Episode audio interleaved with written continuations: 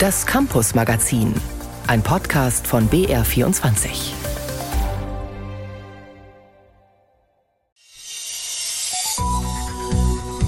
Liebe Beschäftigte der Universität Duisburg-Essen, wir sind Ziel eines schwerwiegenden Cyberangriffes geworden. Die Universität ist seit Sonntag vom Internet getrennt. Zentrale Dienste wie bestimmte PC-Anwendungen, E-Mails und Telefonie stehen nicht zur Verfügung. Wir arbeiten mit Hochdruck an der Bewältigung dieser Krise. Seit einer Woche sind die IT-Systeme der Universität Duisburg-Essen praktisch tot. Hacker haben die Hochschule erpresst. Wir haben Studierende und Mitarbeitende gefragt, wie sie damit umgehen. Außerdem, das Homeschooling hat Kindern und Jugendlichen ganz besonders geschadet. Psychische Probleme haben stark zugenommen. Der Ethikrat fordert jetzt, Schülerinnen und Schüler besser zu unterstützen. Und die Digitalisierung der Hochschulen muss mal wieder warten. Der Bund hat das Programm Digitale Hochschule auf Eis gelegt, weil ihm gerade das Geld ausgeht. Das und mehr gleich hier im Campus Magazin. Ich bin Fabian Mader. 2020 ging am Uniklinikum Düsseldorf plötzlich nichts mehr. Ärzte mussten Operationen verschieben, Patienten ablehnen. Der Grund war ein Angriff von Hackern, die das interne IT-System lahmgelegt hatten. Viele solcher Angriffe werden gar nicht bekannt, weil die Opfer das nicht wollen oder weil sie im Kleinen ablaufen. Beispielsweise ist derzeit die Universität Duisburg-Essen praktisch arbeitsunfähig. Alle Systeme waren zeitweise tot. Hacker haben die Hochschule erpresst. Sie wollen Lösegeld und drohen damit, sensible Daten zu veröffentlichen. Dominik Peters fasst die Lage zusammen. Mails verschicken geht nicht, Vorlesungsunterlagen online nicht verfügbar, Prüfungsanmeldung nicht möglich, Unibibliothek nur eingeschränkt nutzbar.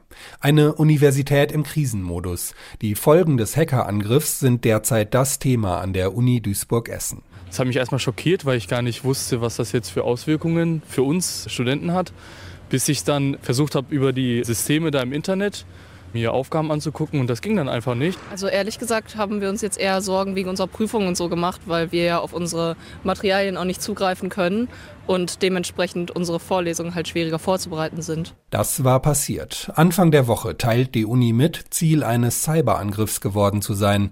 Man habe sofort reagiert, die gesamte IT-Infrastruktur heruntergefahren und die Sicherheitsbehörden informiert. Ein Fall für die Cyber-Experten der Staatsanwaltschaft Köln. Wir gehen davon aus, dass ein sogenannter Ransomware-Angriff stattgefunden hat. Christoph Hebecker von der zentralen Anlaufstelle Cybercrime der Kölner Staatsanwaltschaft. Das bedeutet, dass Kriminelle die Systeminfrastruktur infiltriert haben, in das System eingedrungen sind, dort zumindest in Teilen Daten verschlüsselt haben und dort eine digitale Mitteilung, eine sogenannte Ransom Note hinterlassen haben, in der sie die Geschädigten auffordern, mit ihnen in Kontakt zu treten. Das bestätigt auch die Hochschulleitung. Die Hacker fordern demnach Lösegeld und noch mehr. Die Erpresser drohen damit, dass sie die Daten, die sie jetzt verschlüsselt haben, auch im Darknet veröffentlichen könnten. So Unirektorin Barbara Albert. Noch sei nicht ganz klar, welche Daten die Hacker gekapert haben. Wir wissen nicht genau, welche Daten da alle verschlüsselt worden sind, möchten aber natürlich die Personendaten und auch empfindliche Forschungsdaten schützen vor dem Zugriff im Darknet. Man arbeite mit Hochdruck daran, eine Veröffentlichung durch die Erpresser zu verhindern. Gleichzeitig wolle man das Lösegeld nicht zahlen, so rät es die Staatsanwaltschaft, denn nur so würden die Erpresser spüren, dass ihr Geschäftsmodell nicht funktioniert. Da halten wir uns jetzt zunächst mal an die Ratschläge der Expertinnen und Experten. Solche Cyberangriffe, wir sind ja nun leider auch nicht die Ersten. Ähm, wir werden uns da gut beraten lassen und das so korrekt wie irgend möglich machen. Wer die Täter sind, ist noch völlig unklar. Die Staatsanwaltschaft sagt, sie sei noch am Anfang und ermittle noch gegen Unbekannt. Gleichzeitig stelle man sich auf lange, schwierige Ermittlungen ein. Erfahrungsgemäß seien solche Angriffe auf internationale Hackergruppen zurückzuführen. Wie lange der Ausnahmezustand anhält, unklar. Die Uni hat eine provisorische Not-Homepage eingerichtet und informiert Studierende über soziale Netzwerke. Lehrkräfte teilen alternative Handynummern und Mailadressen bei Twitter Twitter. Rektorin Barbara Albert richtet sich per YouTube-Video an die Studierenden. Schenken Sie uns Geduld. Von Tag zu Tag funktioniert in einer Art Notbetrieb immer mehr. Schon nächste Woche werden wir in Teilbereichen Fortschritte machen. Aber den 100%-Zustand gibt es vielleicht erst in einigen Monaten wieder. Erste Prüfungstermine hat die Uni bereits vom Dezember in den Januar verschoben. Dominik Peters über die Erpressung der Universität Duisburg-Essen durch Hacker. Seit einigen Jahren gibt es den BAföG-Antrag auch online. Statt auf zahllosen grauen Formularen per Stift Daten einzutragen, führt einen jetzt ein Programm bequem an die richtigen Stellen und am Ende einfach auf Senden klicken, fertig. Corona hat vieles möglich gemacht, aber nach wie vor läuft einiges hierzulande umständlich auf Papier, was anderswo längst digitalisiert ist, auch an deutschen Hochschulen. Das wollte die Bundesregierung eigentlich ändern und 125 Millionen Euro jährlich zur Verfügung stellen. Damit sollten die Hochschulen digitale Projekte vorantreiben. Aber das Geld fließt jetzt erstmal doch nicht. Die Ampelregierung in Berlin hat das Programm auf Eis gelegt, weil ihr das Geld ausgeht. Peter André Alt ist Präsident der Deutschen Hochschulkonferenz. Vor der Sendung habe ich ihn gefragt, wie sehr ihn das ärgert. Ja, man ist ja immer leicht in dem Verdacht, man fordert für den eigenen schönen Garten, dass weiter gegossen und gepflegt wird und die anderen interessieren einen nicht. In dem Fall finde ich allerdings, dass es wirklich dringend notwendig ist, über diese Entscheidung seitens der Politik noch einmal nachzudenken. Hier geht es darum, die Zukunft der Hochschulbildung auf der Basis guter Infrastruktur zu ertüchtigen. Das geht nicht ohne diese Digitalpauschale. Wir haben ein sehr konsequentes und genau durchgerechnetes Konzept vorgelegt. Und ich denke, auf dieser Basis sollte man weiter miteinander reden, in der Hoffnung, dass das Konzept nochmal Wirklichkeit wird. Es hat sich ja jetzt durch Corona manches verbessert, manches wurde beschleunigt. Wofür wäre das Geld aus Ihrer Sicht dennoch notwendig gewesen? Wir haben gewissermaßen die Basisfunktion sichergestellt. Das ist sozusagen das Lesen und Schreiben. Aber eine qualitativ anspruchsvolle Lehre verlangt sehr viel mehr als nur eine Kamera, von der aus dann die Vorlesung gefilmt wird. Hier sind Tools äh, für interaktives Arbeiten notwendig. Die Kameras in Seminarräumen, Übungsräumen fehlen häufig. Auch größere Hochschulen haben bestenfalls Kameras in den Hörsälen. Das heißt also, ein hybrider Betrieb, der digitale und analoge Komponenten enthält, ist mit den technischen Möglichkeiten, die die meisten Hochschulen haben, gar nicht möglich. Und des Weiteren ist digitales Lernen und Lehren etwas, was in einem dynamischen Wandel ist. Das heißt, wir brauchen hier sehr viel mehr Qualifikationsmaßnahmen Maßnahmen. Und wir brauchen des Weiteren auch Cloud-Services für Dienststrukturen, in denen wir zusammenarbeiten mit anderen Hochschulen. All das fehlt. Also wir können gewissermaßen von einer Basis ausgehen, die gut ist, aber der Rest muss aufgebaut werden. Natürlich ist es so, dass Interessensverbände dann immer sehr schnell nach mehr Geld rufen. Allerdings ist es nicht auch so, dass vor allem ein Mentalitätswechsel an den Hochschulen jetzt wichtig wäre. Daran muss man arbeiten. Ich finde, dass die Hochschulen aber mit ihren Angehörigen in den zweieinhalb Jahren der Pandemie sehr gut gezeigt haben, dass sie sich neuen Herausforderungen stellen. Und die Qualität, ich sage es noch einmal, hängt eben auch sehr stark von technischen Standards ab. Wenn Sie eine Konferenz mit einer simplen Kamera machen, dann sehen Sie, dass diejenigen, die da virtuell zugeschaltet sind, eigentlich kaum eine Chance haben, sich zu beteiligen. Genauso ist das bei einem Seminar. Wenn die Technik nicht gut genug ist, dann ist der Übertragungston nicht qualitativ anspruchsvoll, dann kann man nicht wirklich sich beteiligen. Also da geht es schon sehr stark auch um Technik und je besser die ist, desto besser ist auch in dem Fall die Möglichkeit der Kombination der einzelnen Lehrelemente. Es ist ja offensichtlich, dass Deutschland in vielen Bereichen bei der Digitalisierung hinterherhinkt. Ist das auch bei den Hochschulen so, wenn Sie zum Beispiel nach Estland, in die USA oder an die britischen Elite-Unis schauen? Die Top-Universitäten in den USA, Kanada, Australien oder Großbritannien sind natürlich besser gestellt. Die haben mehr Mittel und die Technik ist oft auch besser. Vergleichen können wir uns mit Skandinavien und da ist im Grunde genommen im Hochschulbereich das gleiche zu beobachten wie bei uns im Bereich der Verwaltung dass wir in Skandinavien oder auch Niederlanden deutlich modernere Infrastrukturen haben. Die WLAN-Qualität ist besser, aber auch die Technik-Tools in den Hörsälen sind besser. Das ist übrigens in den Schulen ähnlich. Also hier haben wir durchaus Nachholbedarf. Professor Peter André Alt hält die Entscheidung, das Programm Digitale Hochschule auf Eis zu legen, für einen großen Fehler. Vielen Dank für das Gespräch. Ich danke Ihnen, Herr Mader, für das Gespräch. Viele schauen mit einem angenehmen Gefühl auf die eigene Kindheit zurück. Frei sein, ohne Zeitdruck, stundenlang auf der Wiese Fußball spielen oder am See rumhängen. Die Frage ist, ob Kinder und Jugendliche diese Freiheit und Geborgenheit noch so spüren. Frei und unbeschwert ist gerade ja fast nichts. Erst kam Corona, dann der Krieg in der Ukraine. Der Klimawandel kommt und keiner tut was. Die Krisen kommen Schlag auf Schlag und viele halten das nicht gut aus. Die Zahl der Kinder und Jugendlichen mit psychischen Problemen hat stark zugenommen. Die Vorsitzende des Deutschen Ethikrats, Alena Büchs, hat darauf noch einmal eindrücklich Anfang der Woche hingewiesen. Die psychischen Belastungen im Kontext der Covid-19-Pandemie, insbesondere für Kinder, Jugendliche und junge Erwachsene, sind in der Öffentlichkeit oft übersehen worden. Es wurde nicht ausreichend gewürdigt, welchen Belastungen die jüngeren Generationen ausgesetzt waren. Sie fordert nun, Kinder und Jugendliche besser zu unterstützen, beispielsweise mit Schulpsychologen. Was deren Arbeit derzeit erschwert, hat Sebastian Kirschner recherchiert. Am Anfang hatte die Krankheit des zwölf Jahre alten Max noch keinen Namen. Es waren halt Kopfweh, es waren Bauchweh, es waren Erbrechen, es war überhaupt Essensschwierigkeiten auch. Es war schon mal ein Schritt, überhaupt zu sagen, das hat jetzt einen Namen und wir haben es dann Wolke genannt. So beschreibt Kerstin Grund die Depressionen ihres Sohnes. Beide heißen eigentlich anders. Es ist ein Krankheitsbild, das ihm inzwischen häufig begegnet, sagt Gerd Schulte-Körne. Er leitet die Kinder- und Jugendpsychiatrie an der Ludwig-Maximilians-Universität München.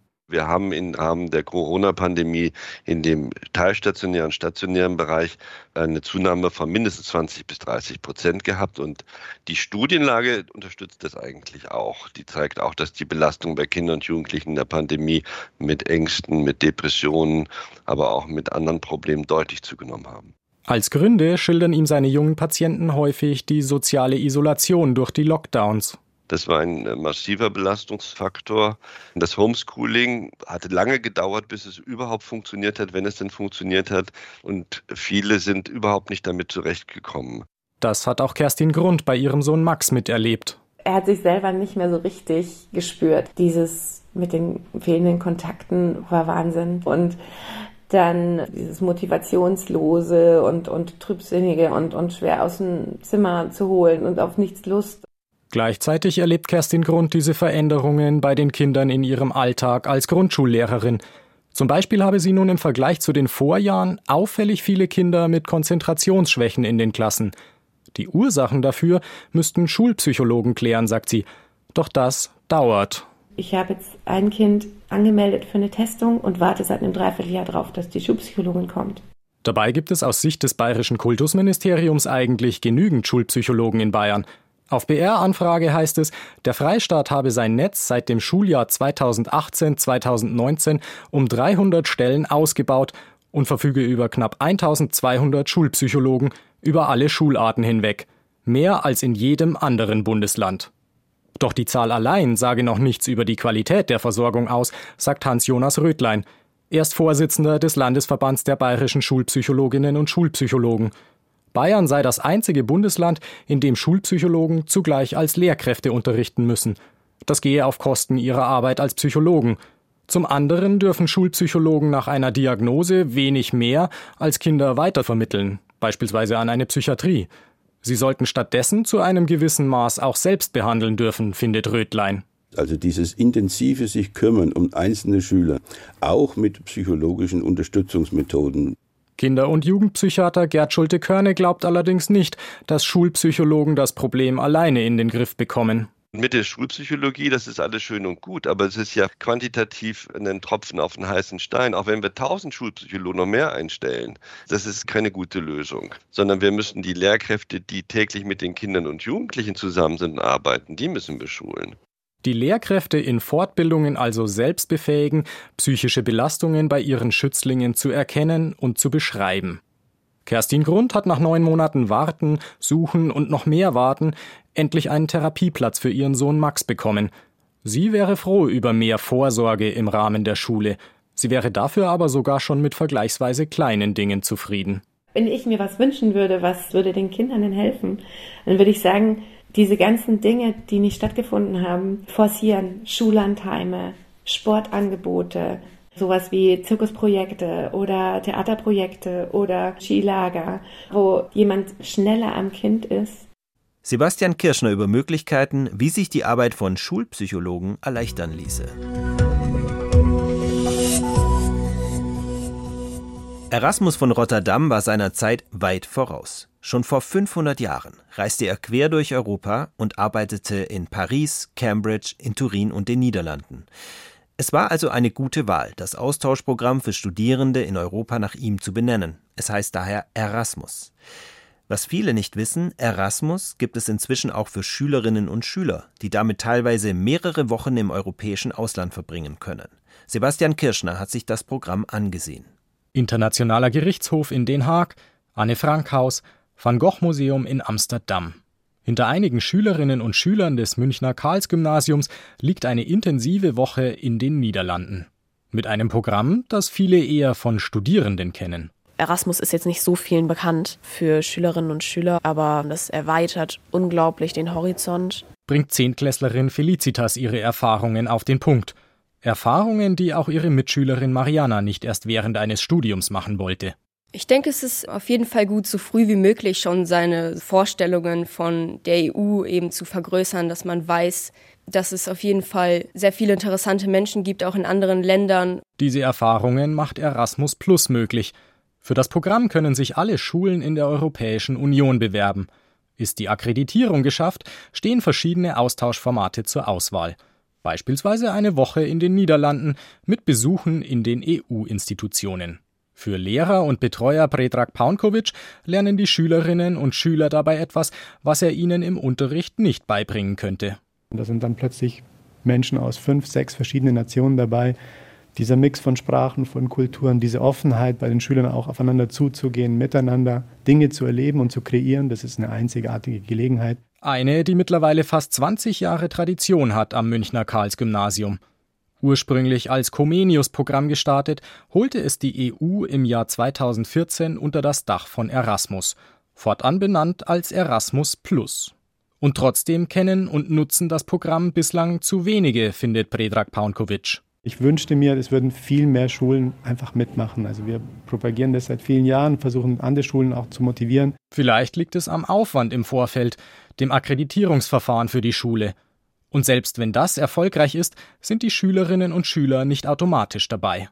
Wir mussten uns bewerben, mussten sagen, warum wir genommen werden sollten, was auch völlig gerechtfertigt ist, meiner Meinung nach, weil sicherlich viele diese Fahrt auch nur als Spaßfahrt gesehen hätten sagt Felicitas. Doch auch wenn der Spaß sicher nicht zu kurz kam, reine Erholung war ihre Reise nicht, findet Mariana. Jeder musste eine Präsentation zu einem Thema rund um Europa halten. Ich bei meiner Recherche zu dem Europäischen Parlament habe auch mich ziemlich mit den ganzen anderen Institutionen auseinandergesetzt, wie das alles zusammenarbeitet, weil ich mich damit davor noch nicht so gut auskannte. Und ich muss sagen, das wird in der Schule auch nicht besonders viel besprochen, wie Europa funktioniert, was das einem alles bringt. Ihren Lehrer freut es, wenn solche Inhalte hängen bleiben. Dabei liegen die langfristigen Vorteile des Programms aus dessen Sicht nicht in Faktenwissen die sozialen Kompetenzen, die man erworben hat, die interkulturellen Kompetenzen, die man erworben hat. Ich glaube, das ist ein Vorteil für jeden, der sich danach irgendwo hinbewerben will, sei es an der Uni zum Studieren oder für einen Job oder für ein Praktikum, wie auch immer. Für Mariana und Felicitas dagegen zählt erstmal anderes. Ich würde sagen, ich bin jetzt recht offen so austauschen gegenüber. Ich überlege vielleicht auch nach Frankreich zu gehen. Dass wir es wahnsinnig schätzen sollten, in Europa zu leben mit diesen ganzen Freiheiten. Und das ist eigentlich auch das, worum es eben da ging. Sebastian Kirschner über Erasmus Plus für Schülerinnen und Schüler. Das oder das war Ende der 90er Jahre die Frage. Vor der Rechtschreibreform hatte das das hinten ein scharfes S. Mit der Reform ist es verschwunden. Über diese und andere Ideen der Reformer gab es jahrelang erbitterten Streit. Um die Wogen zu glätten, gründete sich 2004 ein Rat für deutsche Rechtschreibung der so manche Idee abschwächte und so dafür sorgte, dass die Reform überhaupt zustande kam. Die schwierige Rolle, diesen Rat zu leiten, übernahm damals Hans Zehetmeier, eine Legende im Amt des bayerischen Kultusministers. In dieser Woche ist er im Alter von 86 Jahren gestorben. Daniel Knopp erinnert an ihn. Er stand für Sprache, Kultur und Wissenschaft und das war ihm nicht gerade in die Wiege gelegt, denn Hans Zehetmeier war der Sohn eines Bauern und Wagnermeisters. Doch nach dem Krieg besuchte er das humanistische Domgymnasium in Freising und studierte klassische Philologie, Germanistik, Geschichte und Sozialkunde. Danach die Rückkehr ans Domgymnasium, diesmal als Lehrer. Also ich muss ganz offen gestehen, ich wollte nie in die Politik. Doch es kam anders. 1974 zog Zehetmeier erstmals in den Landtag ein. 1986 wurde er unter Franz Josef Strauß Kultusminister, drei Jahre später dann auch Minister für Wissenschaft und Kunst. Kulturpolitik ist für mich in eminentem Maße Gesellschaftspolitik. Sie erzieht und führt den Menschen zur Gemeinschaft hin. Sie bildet das Animalsoziale, das Gemeinschaftswesen zur Gemeinschaftsfähigkeit.